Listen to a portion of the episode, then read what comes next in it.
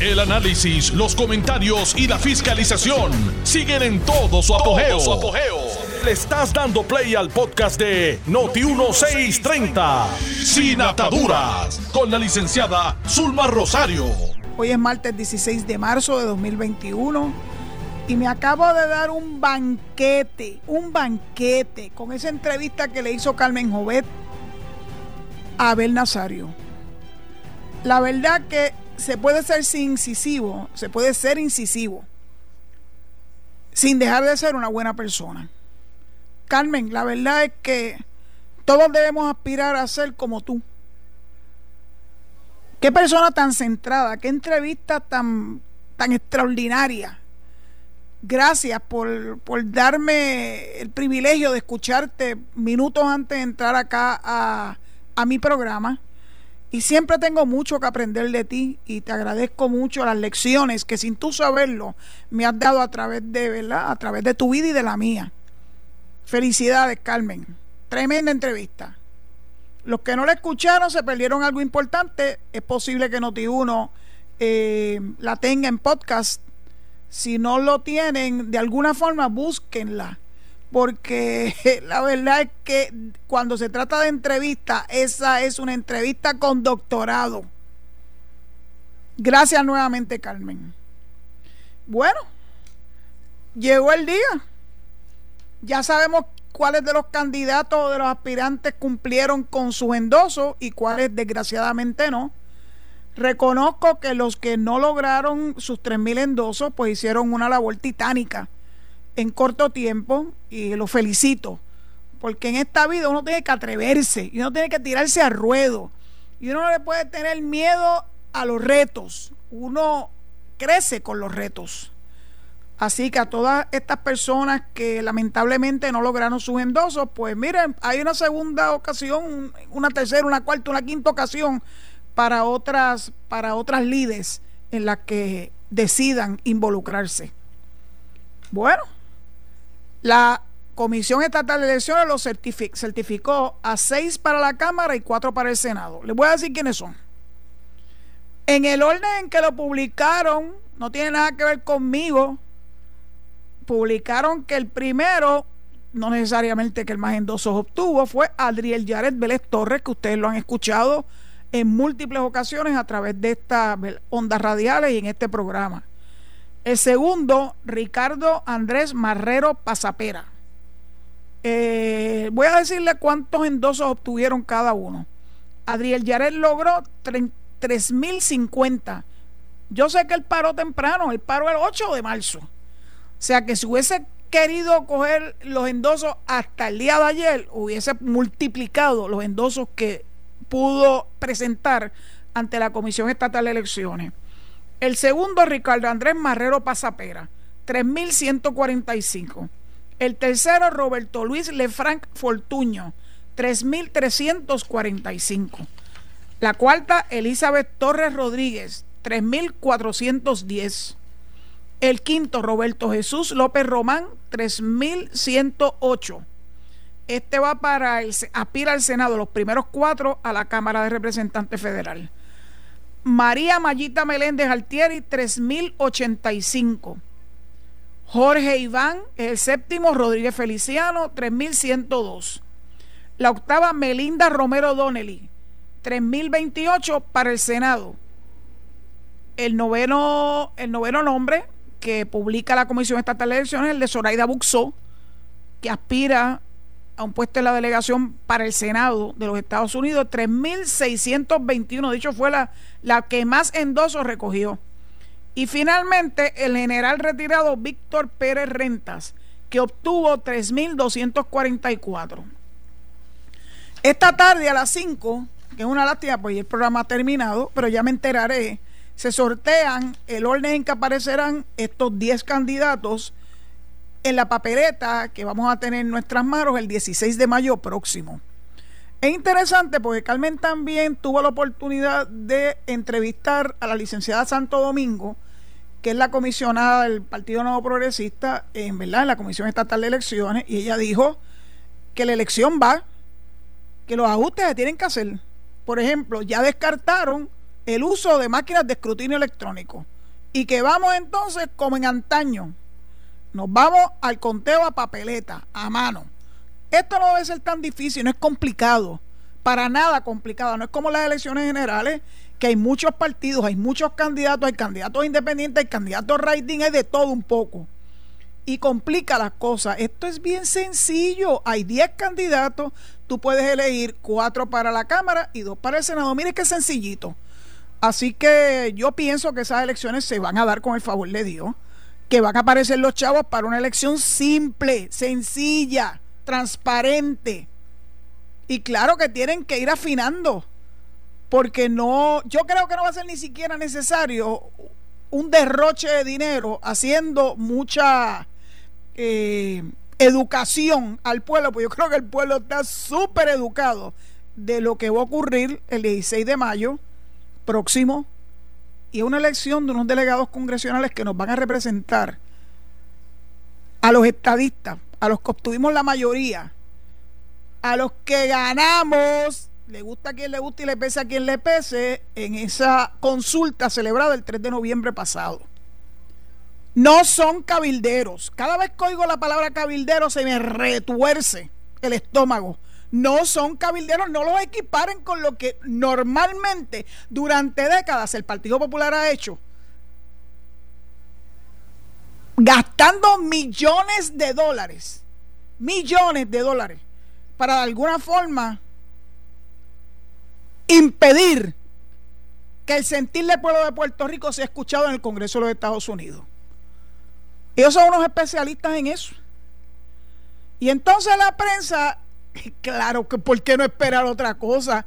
Se han insistido en llamarle cabilderos para de alguna forma desmerecer la función que van a hacer estos compañeros a partir del primero de julio próximo, una vez salgan eh, favorecidos en la elección del 16 de mayo próximo. Hasta la Junta de Control Fiscal siempre coge su agüita conmigo. Yo no quiero a la Junta, ustedes lo saben, para nada, no los aprecio, no tengo ningún tipo de cariño hacia ellos.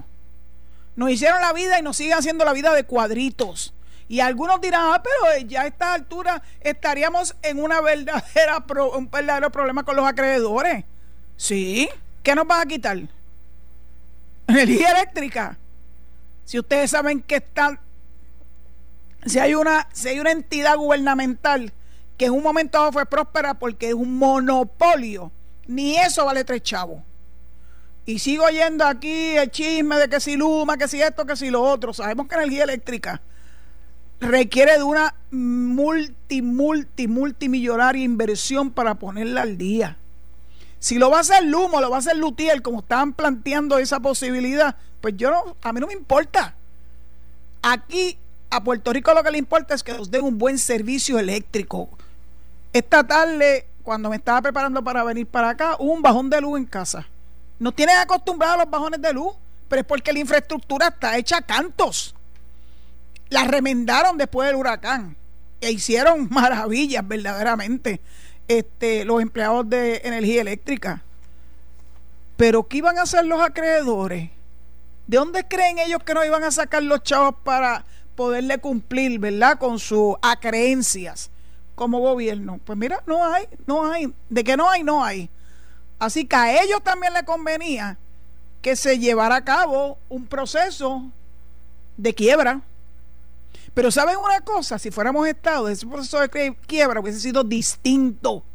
Porque lo hubiese manejado la corte de quiebras, como estamos acostumbrados aquí en Puerto Rico, que se maneja en caso de quiebra, y no es el fin del mundo y las partes eventualmente se ponen de acuerdo, algunos cogen unos chavitos, otros cogen menos chavitos, pero se hace de una forma organizada porque a nadie le conviene que esto sea un despelote. Así que la Junta, con todo el, ¿verdad? el cariño que yo le puedo tener a algunas personas que sé que tienen unos vínculos y unos lazos emocionales con la Junta, la Junta es el epítome del colonialismo Estamos con una junta encima porque somos una colonia. Eso es precisamente lo que hace el Congreso con sus colonias. Les impone cosas. Nos han impuesto consistentemente leyes. nos han impuesto, este, nos han quitado, este, ¿verdad? Este, beneficios, nos han quitado muchas cosas. El Congreso de los Estados Unidos más vale que se ponga para su número. Estamos en el siglo XXI y nosotros no vamos a ir allí a mendigar como están acostumbrados los populares. Vamos allí a exigir, porque somos ciudadanos americanos y vamos a seguir exigiendo. No vamos a parar. No hay forma que tú le des para atrás a esto. Vamos a seguir y vamos a seguir y vamos a seguir hasta que logremos nuestro propósito principal, nuestra causa, que es la estabilidad y la igualdad de los puertorriqueños como ciudadanos americanos. Así que ni sueñen, ni sueñen que yo le voy a tirar la toalla a la Junta. Para nada. Ustedes saben que son unos bribones. Se han metido, pretenden meterse con los pensionados, las personas más débiles en esta estructura. Ustedes me dirán cómo es posible. Pues sí, eso es una de las cosas que quieren hacer, meterle la mano a los pensionados que apenas, Dios mío, apenas tienen dinero para su subsistencia después de haberle dado y dejado el pellejo como empleados gubernamentales o públicos.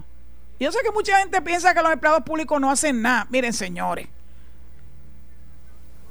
ya está bueno de que estén menospreciando el trabajo de los empleados públicos y mucho más de los empleados que estuvieron día a día dándonos servicios que a veces ni nos enteramos, que no le agradecíamos, solo a través de una pensión que muchas veces es una porquería de pensión. Es que estas personas tienen la oportunidad de por lo menos tener un descanso una vez se jubilan. No los veo jubilosos. La palabra jubilar viene de jubiloso. ¿Por qué? Porque su retiro ha sido asediado consistentemente hace mucho tiempo. Yo sé que ellos están muy felices con la ley 3 del 2013. ¿Se acuerdan? Salieron corriendo de la agencia antes de que lo perdieran todo. Y ahora entonces la Junta viene a seguirlos martirizando. Yo no tengo ningún cariño por la Junta de Control Fiscal. No lo voy a tener nunca. A Natalie que se vaya a buscar los 625 mil en otro lar. Porque cuando seamos Estado, que yo espero que sea más pronto de lo que la gente se imagina, porque mira que nos llevan diciendo hace años, no nos quieren, no nos quieren, no nos quieren, y cada vez salen más personas, más congresistas, más ciudadanos a apoyar la estadía para Puerto Rico, incluso en los Estados Unidos. Y ha ocurrido algo interesante en las últimas semanas. Aparte de utilizarlo para desviar la atención de las cosas verdaderamente importantes, ese flujo de anarquistas que ha llegado a Puerto Rico dicen que porque los pasajes están baratos. ¿Saben una cosa? No lo creo. Yo pienso que aquí ha habido alguna uh, mala intención. Yo no sé lo que piensan ustedes, pero yo tengo un poquito de esas canas me muestran el camino a seguir cuando yo hago análisis. No me creo que llegaron aquí por pura conveniencia del precio de los pasajes, no me lo creo. Esas actitudes son tan anarquistas, son tan odiablemente anarquistas, odiablemente, y esa palabra póngala en el diccionario, que yo pienso que esto vino de la mente, ¿verdad? Fibrilante de sabrá Dios quiénes vinieron aquí con un propósito, desviar la atención y hacerle pensar a las personas en Puerto Rico que los americanos son todos americanos malos. Eso no es cierto. Eso no es cierto. Pero han logrado, con la ayuda de la prensa, porque no me, porque no me sorprende, darle mayor énfasis a la presencia de estos turistas locos que hasta ponen su vida en riesgo con los scooters en la Valdoriotti de Castro. Hay que estar bien loco, mano. ¿De dónde lo sacaron? ¿De dónde sacaron esta gentuza? Porque es una gentuza. No tiene nada que ver con la piel, no tiene nada que ver con nada. Tiene que ver con el comportamiento. Y el comportamiento denota el tipo de personas que son peleas en todos lados, no se quieren poner las mascarillas, no respetan a la autoridad, pues yo tengo la esperanza de que finalmente el gobierno de Puerto Rico haya logrado un, un fin común con todas las autoridades de ley y orden para poner eso, orden, orden. Cuando se lleven dos o tres enredados, cuando lo hagan pasar por el proceso judicial en Puerto Rico, como hicieron pasar, ¿se acuerdan al abuelito que se le escapó de las manos a su nietecita en el, en el crucero? Mire, ese señor tuvo que venir muchas veces a Puerto Rico. No se pudo lavar las manos y decir, no, yo regreso para donde yo soy y a mí que me busquen porque no me vas a encontrar. Pero mira, te encontraron. Así que lo mismo le tienen que hacer a todos estos revoltosos que quieren imitar a los revoltosos del verano del 19, que hacían cosas peores que las que están haciendo estos, estos individuos. Yo no le quiero llamar ni turista. Ustedes se acuerdan las barbaridades del perreo intenso frente a la catedral. Claro, como son ateos, no les importa lo que pensemos las personas que tenemos una creencia religiosa, especialmente los católicos. Pero ¿saben una cosa? Volvieron a repetirla recientemente frente al Capitolio. ¿Con qué fuerza moral se atreven a exigir a estas personas que vienen de otro lado, no sabemos de dónde, cosas peores están haciendo ellos? Unas cosas verdaderamente asqueantes. Dice que para de alguna forma favorecer los derechos de la mujer. En serio, ninguna de esas mujeres me representa, ninguna. Con esas actitudes. Es una cosa asqueante. Y yo pienso que no tienen fuerza moral para estar exigiendo nada. ¿Ustedes piensan que eso era lo correcto? Bueno, sigan. ¿Ustedes piensan que Bad Bunny es maravilloso cuando le denigra a la mujer? Bueno, pues síganlo pensando. Después no se quejen le dan tantas loas y tantas loas que yo me quedo verdaderamente estupefacta cuando individuos como ese se ganan Grammy y lo que sea con una lírica verdaderamente asqueante, esa es la palabra de hoy, asqueante. Y esos son los verdaderos héroes de estos personajes que hay en Puerto Rico. Después se quejan del maltrato a la mujer. Pero por Dios, si ustedes mismos lo están provocando. Ustedes mismos le están dando alas al animal ponzoñoso que maltrata a la mujer consistentemente en sus líricas. El chaval perreíto ese, aparte de que yo estoy convencida que es la cosa más denigrante a la mujer. Dios mío, estamos viviendo la vida al revés. Lo bueno es malo y lo malo es bueno. Jamás pensé que en esta etapa de mi vida yo tendría que estar viendo esta, estas atrocidades que están ocurriendo en nuestra patria. Déjeme dejar esto porque me, me molesta. Me molesta mucho. Y no me voy a quedar callada. Jamás. Que me corten la boca, que me corten las cuerdas vocales sería lo único. Y yo pienso que difícilmente yo me cuido bastante y mi voz no la van a callar. El pueblo de Puerto Rico necesita de que digamos las verdades a través de estos micrófonos, en la prensa, en las redes. Las redes ha sido la salvación. Porque si no fuera por las redes, no nos enteraríamos de la mitad de las cosas, ni podríamos exponer nuestros puntos de vista. Porque la prensa muy pocas veces nos da un espacio para exponer nuestros puntos de vista. Lo hacen por aquello de tener un token, por decir, no, mira, yo le di una oportunidad y entrevisté a fulano a Perencejo, pero eso es uno en un millón. Así que las redes tienen que seguir activas, tienen que seguir combatientes de este tipo de actividades. Tenemos que decir la verdad, le duela a quien le duela y le pese a quien le pese. Las redes para mí han sido un oasis. Y no siempre es bueno lo que dicen en las redes, pero un oasis de libertad de expresión. Normalmente libertad de expresión que viene acompañada de, oiga, de mucha verdad, de verdad. A veces es frustrante muy frustrante. Las cosas que uno tiene que leer. Yo tengo que leer la prensa porque tengo que ver qué es lo que están diciendo. Y cuando yo veo lo que pone la prensa, digo, en serio.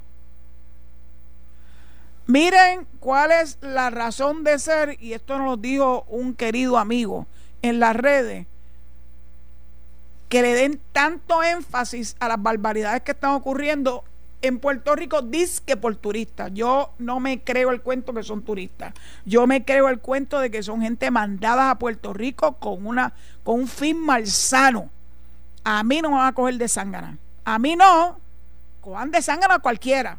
O háganse los bobos pero a mí no me va a coger de sangre. Pues mira, estas cositas han ido pasando en Puerto Rico desde que llegó el gobernador Pierluisi y claro, la esconden en la última página, tal vez con los obituarios, por cierto, que yo siempre los leo. Me lo enseñó mi papá. Usted busque esas páginas de los obituarios de la esquela, porque usted no sabe si ahí hay alguien que usted conoce y quiere ir a darle un pésame. Ya no se puede físicamente dar pésame a la gente, pero bueno, uno siempre puede llamar por teléfono y acceder de otra, de otra forma. Pues mira las cosas que están pasando en Puerto Rico. La apertura de las escuelas, ¿se acuerdan que todo era un caos? Si iba a caer el mundo, hay que esperar hasta agosto. ¿Y qué ha pasado? Que se están dando las clases de una forma correcta, paulatina, con muchas medidas de seguridad. Y los niños están felices y como no lograron lo que querían hacer, que era inutilizar el pensamiento de los padres y las madres, llenándolos de miedo, y los padres se han crecido mandando a sus hijos a la escuela, pues entonces hay que inventarse otra cosa, como un distractor. Mire, vamos a seguir, vamos a seguir con todas esas cositas interesantes que han pasado en Puerto Rico desde enero. Se han administrado sobre 700 mil vacunas. Pocos son los países en el mundo que en un tiempo de tres meses y medio han logrado vacunar a 700 mil personas de una forma adecuada, correcta. Al principio hubo naturalmente ciertos, ciertos asuntos que hubo que corregir, pero ahora todo el mundo se está vacunando tranquilamente. ¿Qué otra cosa más ha ocurrido? Reintegro, hay Paquito Párez me voy a poner tus tenis. Tú no tienes una idea cuánto yo te admiro. No tendrás canas, pero tienes ganas. Reintegro en 48 horas. ¿Ustedes se acuerdan cuando el ahora senador de las canas nos torturaba durante años para conseguir algo de nuestro reintegro? Pues mira, tú, este, Paquito le ha demostrado que eso no era necesario. Y lo lindo es que el subfana, que el que puso Suri fue él. Sí, pero no lo usó. No supo usarlo. Y Paquito sí. Y hasta el Departamento del Trabajo han tenido que utilizar los buenos consejos de Paquito Párez para poder poner en orden el PUA y todo lo demás. Miren, la policía capturó al más buscado, al número uno. Se redujeron los delitos tipo 1 en 28.32%. ¿A qué eso lo dicen en ningún lado? Más los 225 millones en ayuda a pequeños y medianos comerciantes. ¡Wow! Es bueno entonces distraer la atención a nosotros, al pueblo de Puerto Rico, con las barbaridades de esos individuos que yo sé que turistas no son. Son anarquistas que vinieron aquí a Puerto Rico gracias a dos o tres. Esto fue planificado. Yo no creo en las casualidades. Hace muchos años que dejé de creer en casualidades y hace muchos años, cerca de 60, que perdí los dientes de leche. Así que no se crean el cuento. No se crean el cuento. Esto es un distractor para que la gente no sepa lo que está pasando verdaderamente importante para nuestra patria. Pues dicen que me tengo que ir a pausa. Este Alejo me tortura. Tú eres un torturador, Alejo. Estás escuchando el podcast de Sin Atadura. Sin Atadura. Con la licenciada Zulma Rosario. Por Noti1630. Noti1. Me voy un poco más light. Esperando a que ustedes entren a, ¿verdad? El 758-7230. En orden, con paciencia siguiendo ¿verdad? los temas que hemos desarrollado en la tarde de hoy. Y por favor, no se queden ahí, ¿verdad? Como que soy yo, el soy yo ese a mí me mortifica. Y ya Alejo sabe que cuando empieza con el soy yo y soy yo y soy yo, después que yo digo adelante, le digo a Alejo, córtalo, para que acabe de aprender cómo es que se bate el cobre. Yo lo quiero, pero tienen que seguir instrucciones. El último tema que quiero cubrir antes de abrir para las llamadas es la maravillosa idea, y lo digo sarcásticamente, del representante Matos. ¡Qué bárbaro! ¿Quiere que se demuela el Hotel Normandy? El Hotel Normandy es una joya de la arquitectura. Está desde 1980 en el registro de, lugares históricos de los Estados Unidos. Y este bárbaro, Ángel Matos, quiere que se expropie y se demuela. Yo no lo podía creer. Aquí por menos que eso le forman un fostro a cualquiera. Le dice, eso es patrimonio nacional, dicen muchos por ahí. Bueno, hasta Fortunata era patrimonio nacional. Lo que pasa es que yo pienso que aquí hay un disloque entre lo que verdaderamente es patrimonio y lo que es verdaderamente importante. El Hotel Normandy se inauguró en el año 1942. Fue la idea brillante de don Félix Benítez Rexach y mira qué interesante, es hasta romántica la historia. Se lo dedicó a su esposa francesa, porque fue en un crucero de ese mismo nombre y con, ese, con esa misma fachada que ellos celebraron su boda. Y esta fue una forma de obsequiar a su esposa para que quedara para siempre jamás ese amor. El arquitecto a cargo fue Raúl Richard. Tiene que ser de cada guadilla porque los reyes son de cada guadilla. Una belleza arquitectónica. En más de una ocasión yo estuve en ese hotel y no dejaba de maravillarme. Qué hermoso. Sí, ahora mismo está en malas condiciones. Puede que hayan permitido que hayan vandalizado gran parte de la estructura del hotel, pero la estructura física no porque eso yo estoy segura que lo construyeron con concreto al Mau. No como las conducciones de ahora que son en Board, que no valen tres chavos. Yo pienso que esto es una aberración. El que se expropie y se demuela el Hotel Normandy. Lo que tiene es que pintarlo y darle una remocioncita para que no se vea tan feo. Un facelift en lo que finalmente logran hacer algo verdaderamente espectacular con ese hotel tan bello. Así que Ángel Mato, en cuanto a mí concierne, con todo el café y el corazón en la mano que tú dices, te colgaste. Y estoy esperando que el Colegio de Arquitectos de Puerto Rico se exprese. Y estoy esperando que aquellos que hablan del patrimonio nacional se expresen. Porque es como, eh, es, como que depende de qué se trate. La telefónica era un patrimonio nacional para algunas personas. Es un edificio de una cosa que estaba pasé, gracias a Dios, que se vendió para poderle sacar algo antes de que estuviera, no, no le pudieran sacar ni un chavo prieto. Porque hoy en día alguien puede vivir sin sus celulares. Imagínense. Mi primer celular fue con celulares telefónicas que fue la primera compañía de celulares en Puerto Rico. Y me dieron buen servicio. Pero empezaron a venderla a uno y a otro y a otro. Ahí se desgració. Yo recuerdo llevar mi teléfono, que era una de esas marcas eran irrompibles, a un espacio que tenía celulares telefónicas, allá al ladito del tribunal en, en Atorrey, donde estuvo un momento dado los almacenes Sears. Yo no puedo creer que esta brillante idea de Ángel Mato se le dé curso.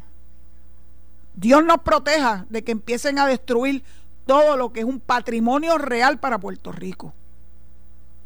Que está feito, que está viejo, bueno, pues vamos a remociarlo.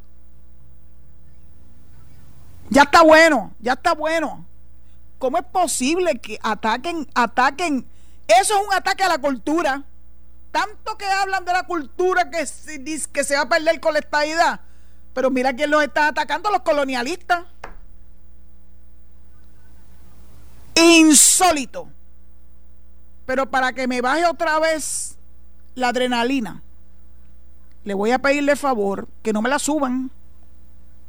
Permítame bajar la adrenalina escuchándolo, que lo hago con amor. Pero sigan instrucciones. Aleo, pasa la primera llamada a ver quién está ahí. Pasa la primera llamada a ver quién está ahí. Adelante. Hola. Hola. Hola. Adelante, dije adelante y a la ah. al tercero la te vas del aire. Pues señor, pues le habla el señor González. Este, pues mire, este, yo voy a decir que a lo bueno se le llama malo y a lo malo se le llama bueno. Escuchamos que el señor Bad Bunny es, el, el compositor del año, salió compositor del año. Así que estamos viviendo en este país. salió el compositor del año, imagínese esto, esto es increíble, pero así que estamos, eh, por eso es que estamos como estamos, eh, esta destrucción y entonces estas personas en esas bicicletas y para arriba y para abajo, eso no es eso, eso no es eso nada más, eso son las motoritas, los Fortrack, aquí los caballos, las patinetas, las bicicletas con motor en el medio de la carretera, nosotros pagamos tablillas, sello inspección y malvete. El boceteo el bofeteo. Pues, yo creo que pues, Cristo tiene que venir pronto. Cristo tiene que venir pronto. Yo creo que llega más pronto que la estabilidad, porque esto de verdad que está, increíble. Gracias, este González. Vamos para la próxima llamada. Gracias, Alejo. La próxima llamada, por favor. Hello. Adelante. Hola. Adelante. Ah, conmigo. Pues Dios te bendiga. Buenas tardes. Mira, es que Bonnie cuando el gobernador Ricardo Rosselló le dio una oportunidad para que llenara otra vez para los jóvenes el coliseo, lo criticaron porque cómo iba a ser que piloto. Cuando estuvo en contra del gobernador, entonces era bueno. Eh, ah, pues así es la vida, sí. Destruir, destruir un, un hotel como el Normandy es destruirle la vida a cientos de miles de boricuas Ángel Mato no sé en qué piensa cuando dijo una cosa como esa. Otra cosa es que todavía estoy esperando que dijo que iba a meter preso a denunciar al alcalde Romero porque se había vendido, había vendido con allí en Carolina, ¿te acuerdas? Del terreno aquel que dijo que había cogido un dinero, que piloto para allí para acá, que tenía las pruebas, ¿y qué hizo? ¿Dónde está? Yo, no me olvido de las cosas, yo oigo noticias. Y yo digo, Dios Como de costumbre, le voy a contestar al aire, le voy a contestar al aire, mi amigo. El problema con toda esta gente es que hablan de pruebas, pero nunca las presentan. Mire, yo soy abogada litigante, 41 años de abogada, y jamás me presenté yo a un tribunal con una causa, con unas alegaciones, sin la prueba que yo había expuesto en las alegaciones iniciales, fuera demanda o fuera lo que fuera, una moción. Pero aquí se han acostumbrado a que a todo hay pruebas de todas esas cosas malas, pero nunca las presentan. Este pueblo tiene que exigir, tiene que exigir a sus representantes y a sus senadores. Ya está bueno de tanto bla, bla, bla. Yo espero que el casito este de Natal se termine ya en estos próximos días y que le cobren todo lo que ha hecho malgastar costas, honorarios, todo lo demás, que se lo cobren uno a uno, cada centavo. A ver si alguna vez aprende. Yo pienso que él no tiene la capacidad de aprender porque sigue insistiendo. Yo coincido con unas expresiones que se han hecho en varias ocasiones. que es lo que quiere es mantenerse vigente? Presumo que esperando a las elecciones del 2024 pero qué forma de mantenerse vigente. Que pase la próxima llamada, por favor. Adelante.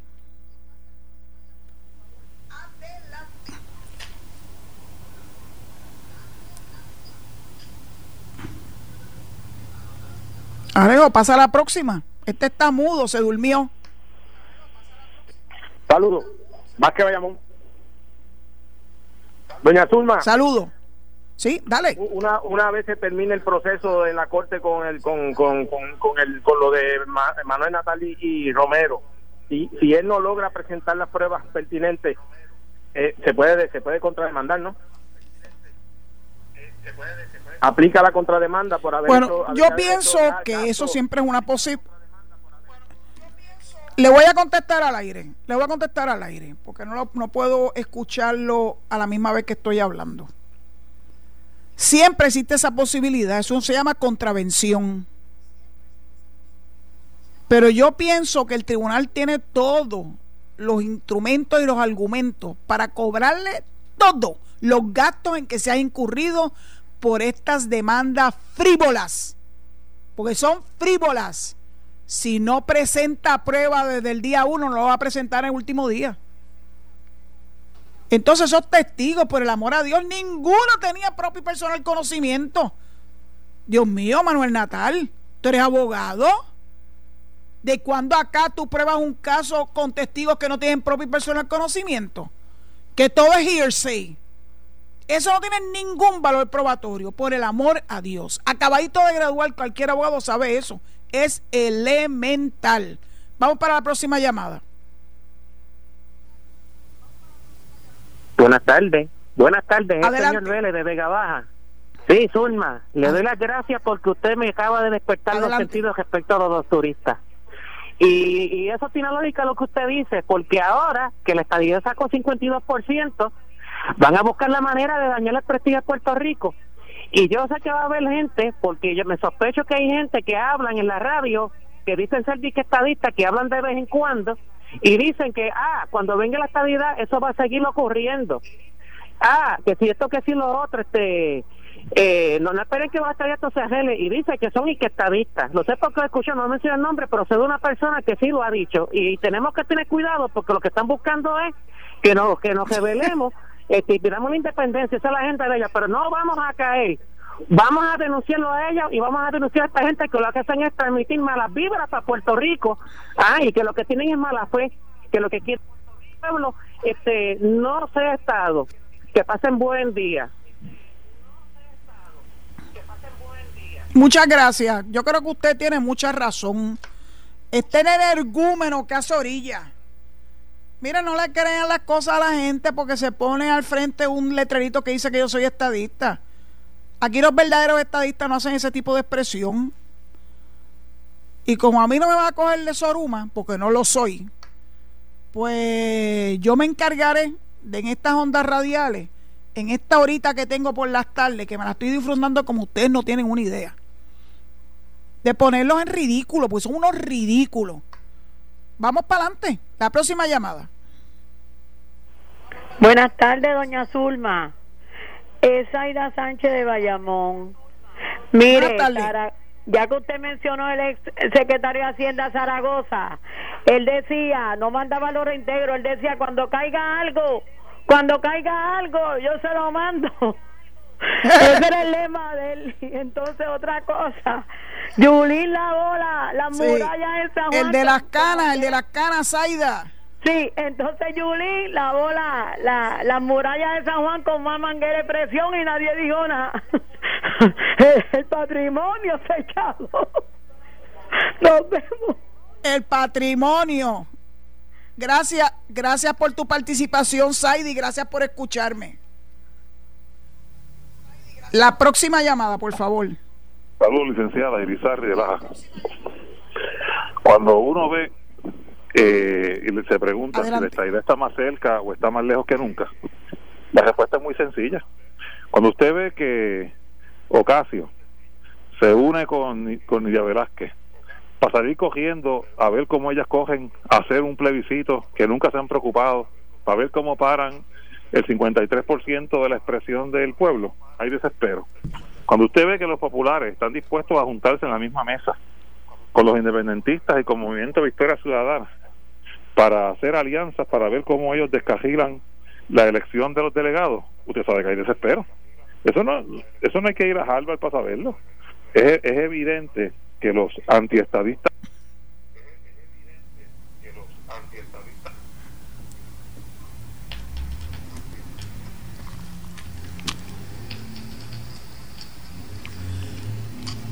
Por alguna razón perdí la llamada de mi amigo de Lajas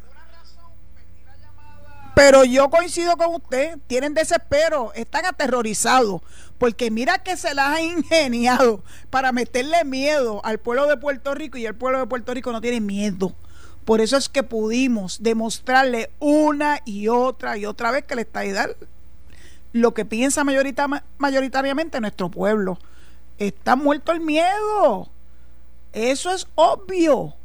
Así que nada, es cuestión de seguir luchando, de seguir luchando, no dejarnos, este, ¿verdad? Meter las cabras en el corral y vamos a hacer lo que tenemos que hacer. Porque la estadidad viene para Puerto Rico más rápido de lo que la gente se imagina. Con el favor de Dios y con, con la gallardía de nuestra comisionada residente y de nuestro gobernador y de esa delegación congresional que a partir del primero de julio van a trabajar arduamente, arduamente para lograr convencer a una mayoría de los senadores y representantes federales para que finalmente la estadidad se convierta en realidad. Muchas gracias por su llamada. Próxima llamada, Alejo. Buenas, buenas tardes, licenciada. Luis Rivera de Bayamón. Yo quiero decirle a Ángel Mato que donde él va a pintarse el pelo, que consiga, sí, que no va a conseguir, eh, Ángel Mato, que se pinta el pelo, que vaya de pintador para que le pinta el Normandy. Gracias.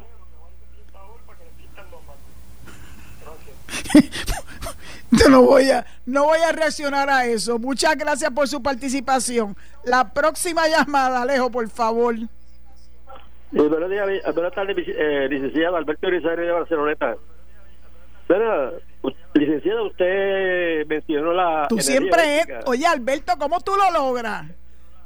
Y, llamé tarde ahora.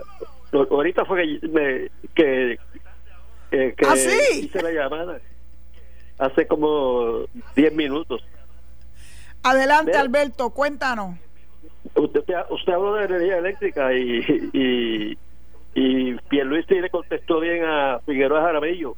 Por culpa de Figueroa Jaramillo y Ricardo Santos, que llevan como 40 años chupando de la ubres de la Gutiérrez, es que dicha Unión y otras más han perdido simpatía con el pueblo.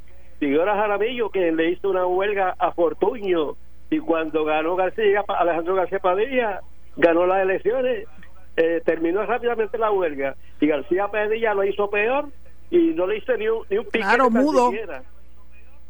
Y entre Luma y Jaramillo yo prefiero a Luma, gracias licenciada. Así, así se cuecen habas en nuestra, en nuestra patria, amigo. La próxima llamada, por favor. Buenas tardes. Saludos. Adelante. Buenas tardes. de San Juan. Adelante.